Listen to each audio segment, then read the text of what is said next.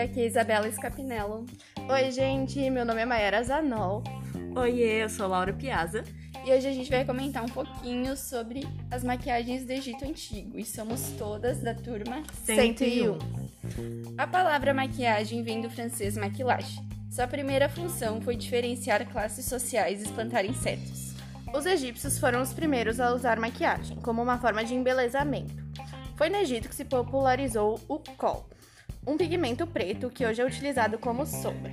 Que até a gente pode utilizar hoje como delineador, né?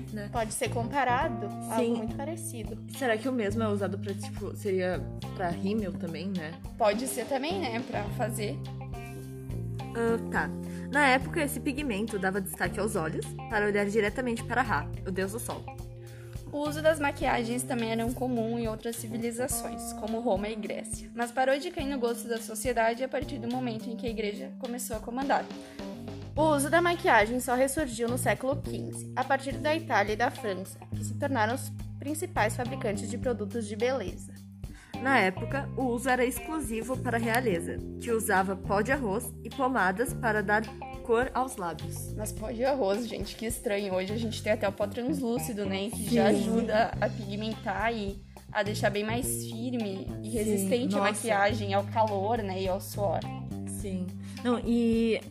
Isso é- tá- Agora. O lip tint tá diferente, né? Nossa, sim.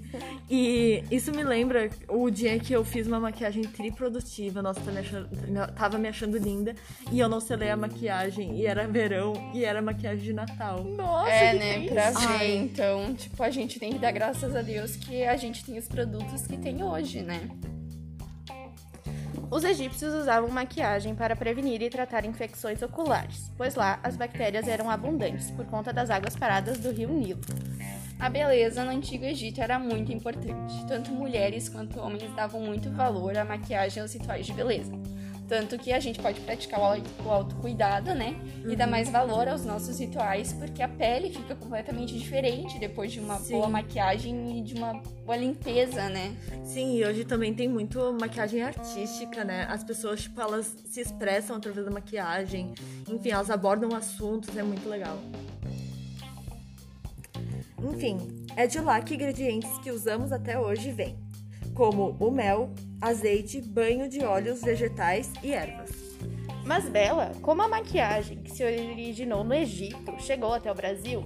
Então, Mailau, a maquiagem chegou até o Brasil junto com a família real portuguesa, que vendia perfumes, sabonetes, esponjas, o pó de arroz que a gente comentou, e tinturas que dão cor aos lábios, né?